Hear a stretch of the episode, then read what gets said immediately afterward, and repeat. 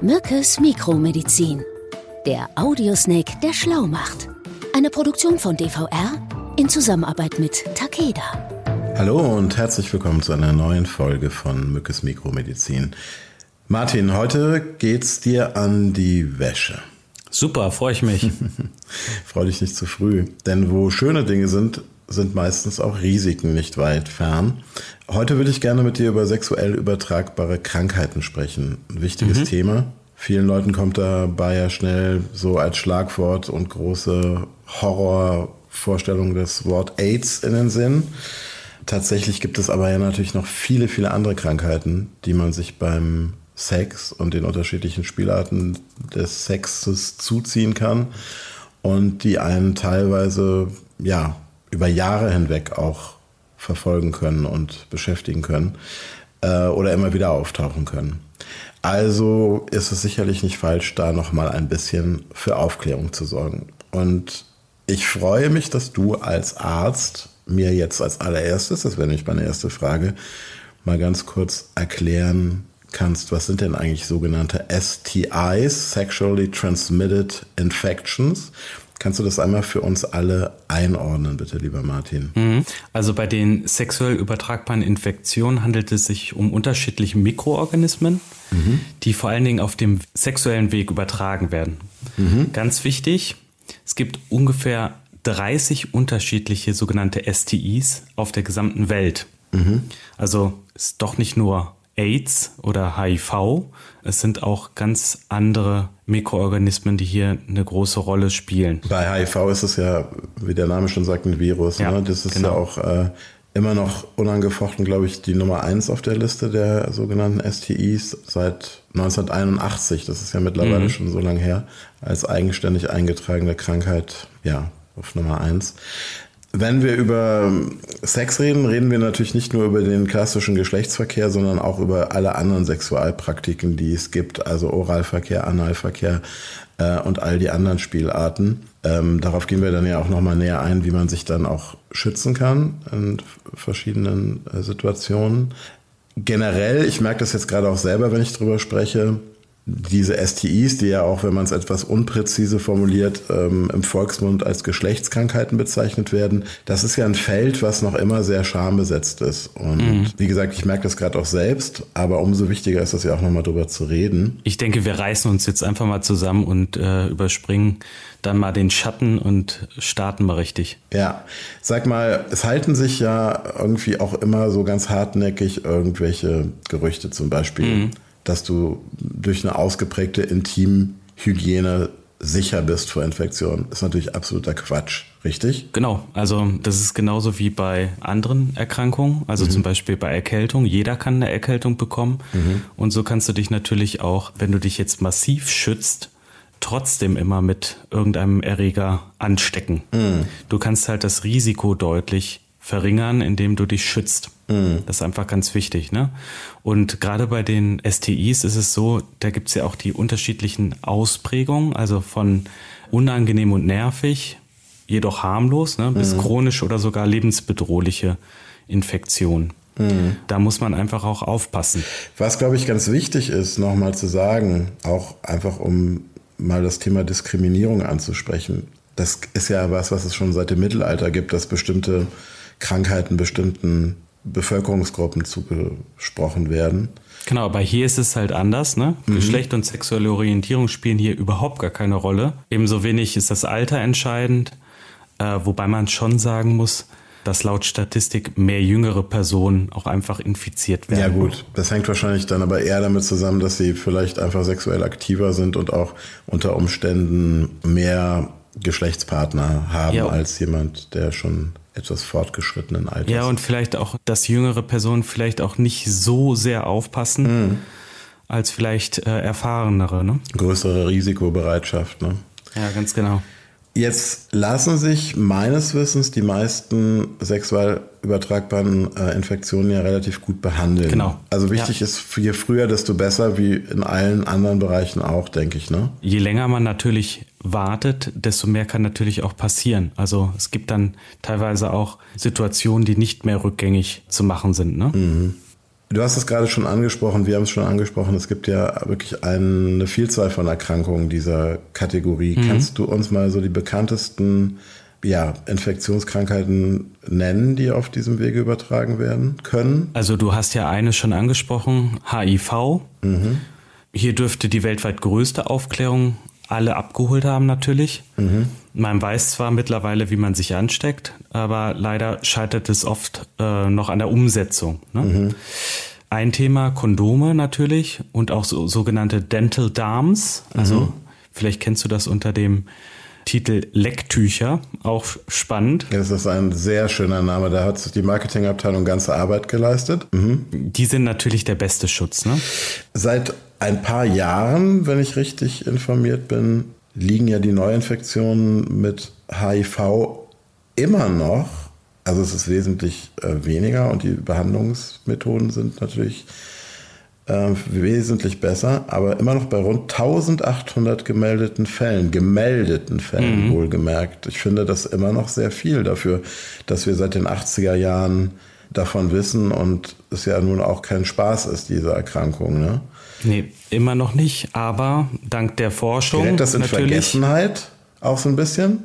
Also hast du das Gefühl als Arzt, dass die Risikobereitschaft wieder steigt, auch vielleicht gerade in den jüngeren Generationen, die diese furchtbare erste grassierende AIDS-Welle gar nicht so erlebt haben?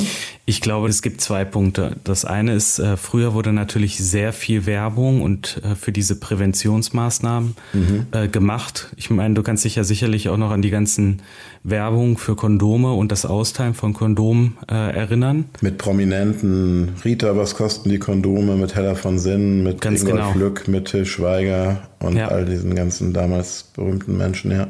Gib AIDS keine Chance war der Slogan, ne? Genau. Mhm. Und das andere Thema ist natürlich, dass äh, auch schon überall ja bewusst gemacht wird, dass die Forschung natürlich deutliche Fortschritte gemacht hat, mhm. also insbesondere auch hinsichtlich der Therapie mhm. äh, von HIV. Und äh, es gibt natürlich auch vernünftige medikamentöse HIV-Therapien mittlerweile, die auch ein äh, uneingeschränktes Leben ermöglichen. Aber mhm was die meisten immer noch nicht im Kopf haben wollen, ist, dass natürlich auch diese medikamentösen Therapien nicht so harmlos sind und mm. nicht so unschädlich mm. sind. Ne? Und Krasse Nebenwirkungen auch haben wahrscheinlich. Sehr starke Nebenwirkungen ja. haben können. Also ja. insofern sollte man eher darauf achten, sich nicht mit dem HIV-Virus zu infizieren. Was ist die nächste Krankheit, die wirklich relevant ist. Ja, lass uns jetzt mal über die sogenannten Chlamydien sprechen, mhm. auch relativ bekannt, und zwar Chlamydia trachomatis. Mhm. Und die zählt äh, weltweit zu den häufigsten sexuell übertragbaren Infektionen. Ja.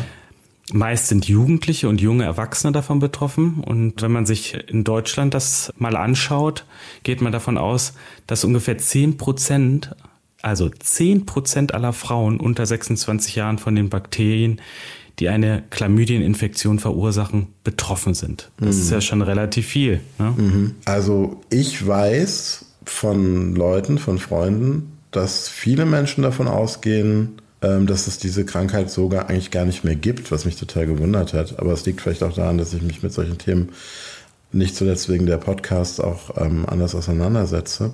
Mhm. Man kann ja wirklich auch eine Vorsorgeuntersuchung machen. Ne? Also ich glaube, Frauen dürfen einmal im Jahr bis zum 25. Lebensjahr, hilf mir mal gerade. Ja, die können Chlamydien-Screening auf Kosten der Krankenkasse durchführen lassen. Okay, bis zum 25. Lebensjahr ist richtig, ne? Ganz genau. Aha. Und wie funktioniert das? Ähm, dazu wird der Urin auf die Bakterien gecheckt. Mhm. Ne? Und das würde ich wirklich äh, auch im Rahmen der Früherkennung empfehlen, mhm. da eine unerkannte Infektion später ein Grund für einen unerfüllten Kinderwunsch sein können. Also das heißt, wenn man Chlamydien nicht entdeckt, kann es sein, dass man unfruchtbar wird. Beziehungsweise, dass es dann halt auch nicht klappt mit dem Kinderkriegen. Ne? Dann gibt es ja ein Thema, hm, was ich auch ganz spannend finde, weil das mal wieder auch zeigt, wie mhm. fortschrittlich die Medizin dann doch auch wieder in vielen Bereichen ist. Es gibt ein Virus, HPV ja. genannt, die sogenannten humanen Papillomviren die ganz fiese Sachen machen, wenn man sie äh, schalten und walten lässt. Kannst du dazu kurz mal was sagen? Ja, das ist natürlich eine Gruppe von vielen Viren. Es gibt mehr als 200 Virustypen von mhm. den HPV-Viren. Mhm. Und die Niedrigrisikotypen können Feigwarzen im Genitalbereich hervorbringen, mhm. die dann aber auch harmlos sind. Unangenehm, aber harmlos. Mhm. Und dann gibt es natürlich die Hochrisikotypen, die können Körperzellen verändern und somit dann natürlich auch schädigen. Mhm. Was passiert dann? Also Thema Gebärmutterhalskrebs, das äh, kann nach mehreren Jahren eine Folge davon sein. Schreckliche Krankheit. Gerade genau. auch junge Frauen sind davon betroffen, ne? Da, auch um nochmal ein paar Zahlen zu nennen, um die 35 Prozent der Frauen mit Anfang 20 sind potenziell anfällig für den Hochrisikotyp. Wow. Das ist ja schon sehr, sehr viel. Mhm. Und eine Ansteckung zählt wie bei den Chlamydien auch äh, zu den in Deutschland und weltweit häufigsten STIs. Deutschland also, und weltweit. Mhm, ja. Deswegen ist es wichtig, da jetzt auch hier in dem Rahmen nochmal drüber zu sprechen. Ne? Mm, was passiert, wenn man jetzt bei seiner Gynäkologin oder seinem Gynäkologen mhm. ist und äh, in einer Untersuchung werden solche HP-Viren gefunden? Wie geht's dann weiter? Also das sollte dann natürlich in der Folge auch immer weiter im Auge behalten werden, mhm. ähm, ärztlich auch im Auge behalten werden. Mhm. Und man muss einfach sagen, nahezu jeder Mensch, der Sex hat, steckt sich ein oder mehrmals unbemerkt mit HPV an. Mhm. Also wir haben vorhin über diese 200 verschiedenen Virustypen gesprochen. Da bleibt es dann einfach offen, was du dann auch erwischt. Ne? Und mhm. in der Regel bleibt das auch erstmal unbemerkt, mhm. so eine Infektion. Aber jetzt gibt es ja, das sagte ich einleitend schon, eine ganz tolle Impfung gegen HPV. Ne? Mhm. Übrigens für Mädchen und Jungen ja. zu empfehlen. Ja. Wichtig hier, die Impfung vor dem ersten Sex. Mhm. Ja. ja, also auf jeden Fall eine tolle Impfung, weil die schützt halt äh, gegen einige der rund 200 verschiedenen Virusarten und kann, wie gesagt, äh, sogar Krebserkrankungen verhindern. Ne? Ganz genau, ja. Dann gibt es eine Krankheit, die ist ja schon fast so ein bisschen antiquiert, glaubt man. Da denkt man irgendwie immer so an die Jahrhundertwende. Die Syphilis oder auch mhm. Louis genannt, das gibt's doch gar nicht, dass das immer noch so ein Thema ist. Was ist Syphilis? Mhm.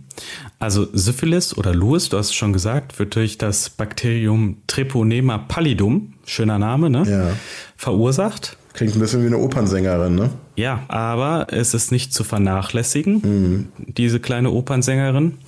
Denn in Deutschland nahmen die Infektionsfälle bis 2019 zu. Mhm. Und wir hatten in diesem Jahr dann den Höchststand, also 2019, von ungefähr 8000 gemeldeten Fällen mhm. seit Einführung des Infektionsschutzgesetzes 2001. Und das ist natürlich schon eine Nummer. Das ist Wahnsinn. Und seit dem Jahr hatten sich dann die Fälle auch vervierfacht. Mhm. Also die Opernsängerin ist nach wie vor auf Tour, in, äh, auch in kleineren Opernhäusern. Ich glaube danach, weil das natürlich dann auch wirklich für Aufruhr sorgte in der Medizinwelt bei den Ärztinnen und Ärzten, äh, pendelte sich der Stand dann wieder so ein bisschen ein und die Kurve flachte dann auch wieder etwas ab. Aber Syphilis ist immer noch da. Ne? Genau, aber wichtig, man muss es halt frühzeitig erkennen. Syphilis mhm. ist anfangs recht leicht in den Griff zu bekommen, aber unbehandelt kann es zu schweren Organschäden kommen und sogar lebensbedrohlich werden. Ne? Krass, okay. Und vielleicht ganz interessant, die Syphilis verläuft in drei Stufen. Mhm. Die ersten zwei sind früh mhm. und die dritte die Spätstufe. Und unterschiedliche Symptome können dann auftreten, oft aber auch gar keine. Das mhm. ist einfach wichtig zu wissen. Mhm. mhm. Und das macht es einfach auch schwer, diese äh, vielfältige Krankheit zu bemerken. Ne? Mhm. Also neben den körperlichen Symptomen, das fand ich in der Folge von Unglaublich krank spannend gerne mhm. mal danach suchen und reinhören. Das ist eine tolle und coole Folge, finde ich. Also wie alle, aber die ist besonders cool auch, dass auch das Wesen sich verändert, ne? Oder verändern kann. Also in der Folge war es zum Beispiel so, dass eine Frau, die eigentlich sehr introvertiert und schüchtern war, auf einmal sehr flirty wurde und sehr mh, mm, ja, ja, fast schon übergriffig dir gegenüber auch. Genau, ne? und das ist halt diese Stufe 3 der Erkrankung, die mhm. äh, kann dann zu Gespüren im ganzen Körper führen, kann Organe und auch das zentrale Nervensystem beschädigen. Krass. Und ja, und verläuft eigentlich relativ harmlos am Anfang. Also wenn man mhm. überlegt, in der ersten Stufe äh, kann es an der Stelle, wo das äh, Bakterium in den Körper ankommt, mhm. kann sich ein kleines Geschwür oder ein Knötchen bilden. Also das ist meistens im Genitale- oder Analbereich. Mhm. Und dann ungefähr zwei Monate danach kann es dann in Stufe zwei übergehen und dann mhm. kommt es dann zu Gliederschmerzen, Fieber und auch nässenden Hautausschlägen. Ne? Mhm. Wahnsinn. Und dann, wie gesagt, Stufe 3 haben wir, habe ich gerade schon drüber gesprochen. Das ist dann quasi die Endstufe. Und äh, wenn man die dann nicht weiter behandelt, kann es zu wirklich nicht mehr rückgängig zu machenden Schäden kommen. Ne? Und das ist wohlgemerkt nochmal Jahre nach der Infektion. Also man hat das Gefühl, irgendwie ist es alles okay soweit. Und ähm, diese Krankheit wütet halt über Jahre hinweg im Körper und ja, der Zustand verschlechtert sich immer weiter, genau. wenn man es nicht erkennt. Deswegen bei Verdacht testen lassen, bei einem positiven Befund mhm. wird dann mit Antibiotika behandelt und dann ist häufig auch einfach Ruhe. Okay. Frage 2, ähm, mhm. Hepatitis. Ist ja. das auch eine sexuell übertragbare Erkrankung? Es gibt ja mehrere Typen. Mhm. Also Hepatitis A und B mhm. äh, zählen auch zu den STIs im weitesten Sinne. Mhm. Und also es stimmt, was du sagst. Also Hepatitis A wird häufig durch mit Kot verunreinigte Nahrung oder Wasser übertragen. Also mhm. durch Schmierinfektionen. Ne? Das ist dieses äh, Peel it, cook it, wash it, äh, was man immer sagt, wenn man irgendwie nach Asien reist, ne? dass man halt einfach aufpassen soll, was man isst, dass man nur ähm, abgekochtes Wasser trinkt etc. Ne? Genau, aber du kannst dich ja mittlerweile ähm, oder schon lange eigentlich gut dagegen impfen lassen. Mhm.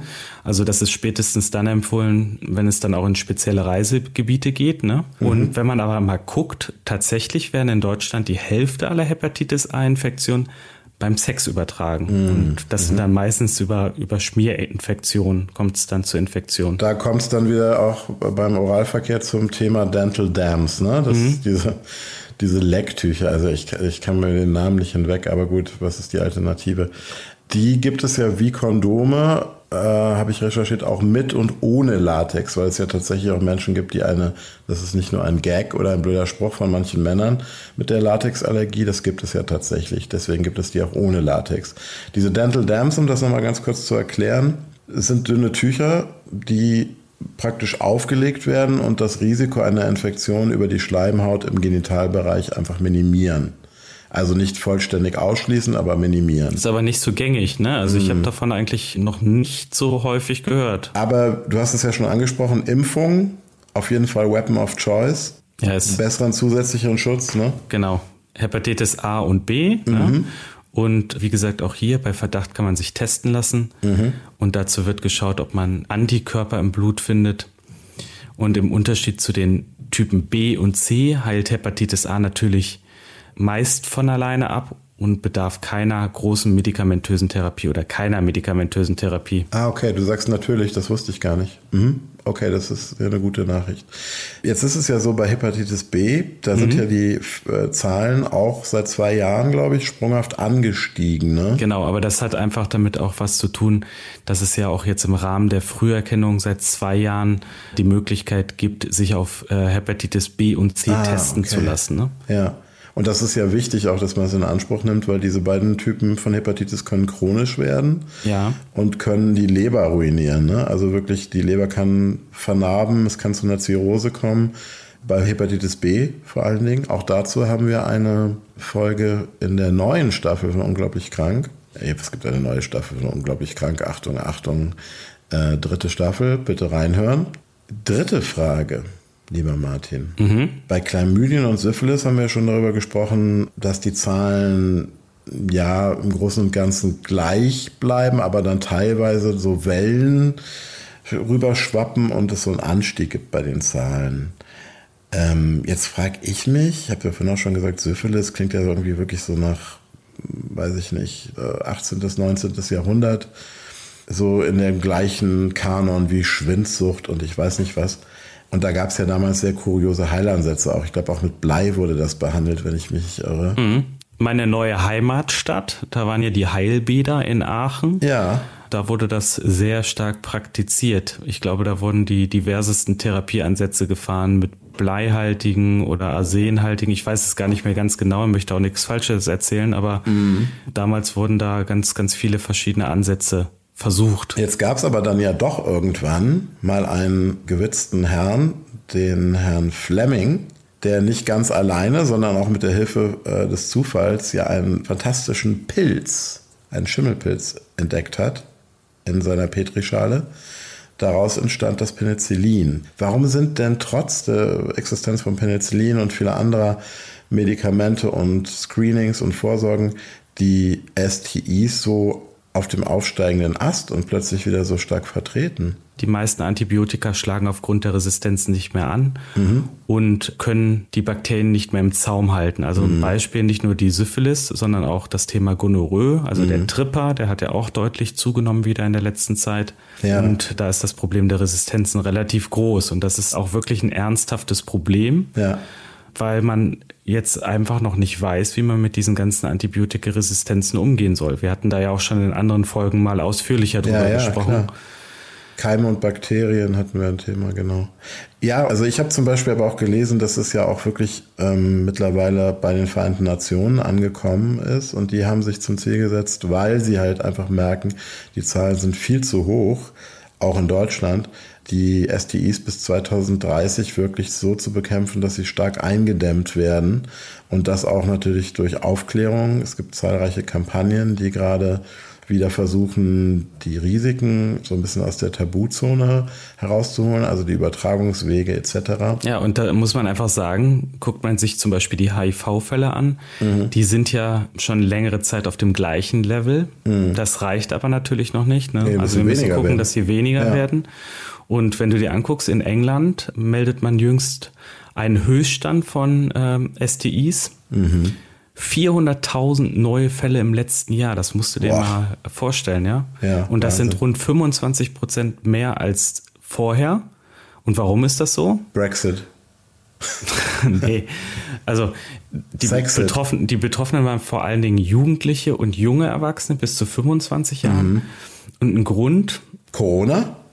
Genau, die Pandemie, ne? Also ich könnte mir vorstellen, dass es wirklich auch bei in vielen Ländern ein Problem, fällt mir gerade so auf, weil natürlich da auch diese ganzen Untersuchungen und, und Tests gar nicht in dem Maße wahrgenommen werden konnten, ne? Ganz genau. Wir hatten da ja schon mal drüber gesprochen, auch bei den Krebserkrankungen, mhm. wo wir annehmen, dass die zunehmen in der nächsten Zeit, ne? weil einfach diese Untersuchungen Prävention und so weiter.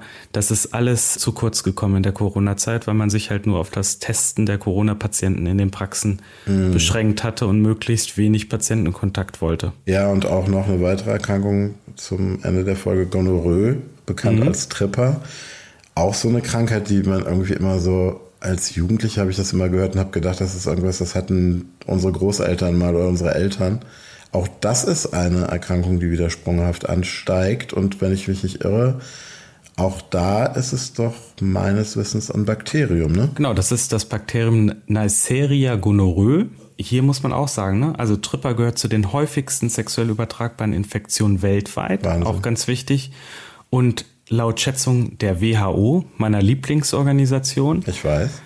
es gibt jährlich ungefähr 87 Millionen neue Fälle von Gonorrhoe. Das musst du dir mal reinziehen. Das ja, ist wirklich Wahnsinn. Wahnsinn. Mhm. Und auch hier, Tripper wird in erster Linie durch ungeschützten vaginalen, analen und auch oralen Geschlechtsverkehr übertragen. Also ich glaube, man kann am Ende nur noch mal sagen, und das richtet sich jetzt wirklich an alle da draußen, die die schönste Nebensache der Welt, wie es so blöd heißt, immer noch frönen und Sex miteinander haben und mit anderen haben.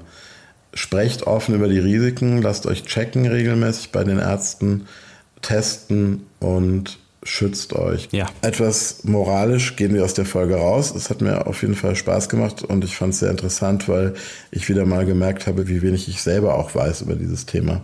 Ich danke dir dafür, für die Aufklärung. Ich danke dir auch und denk dran, wenn du demnächst in den Supermarkt gehst oder in die Drogerie, denk an die Lecktücher, ne? Ich werde mal schauen. Gibt es die eigentlich auch mit ähm, unterschiedlichen Geschmacksrichtungen? Ich glaube, bei Kondomen ist das ja auch so, ne? Äh, Daniel, bis zu der Folge habe ich davon noch nicht wirklich viel gehört. Ich werde heute Nacht davon träumen und ich glaube, es wird kein guter Traum. Bis dann, mein Lieber. Mach's gut. Tschüss. Ciao. Sie hörten Mückes Mikromedizin eine Produktion von DVR in Zusammenarbeit mit Takeda.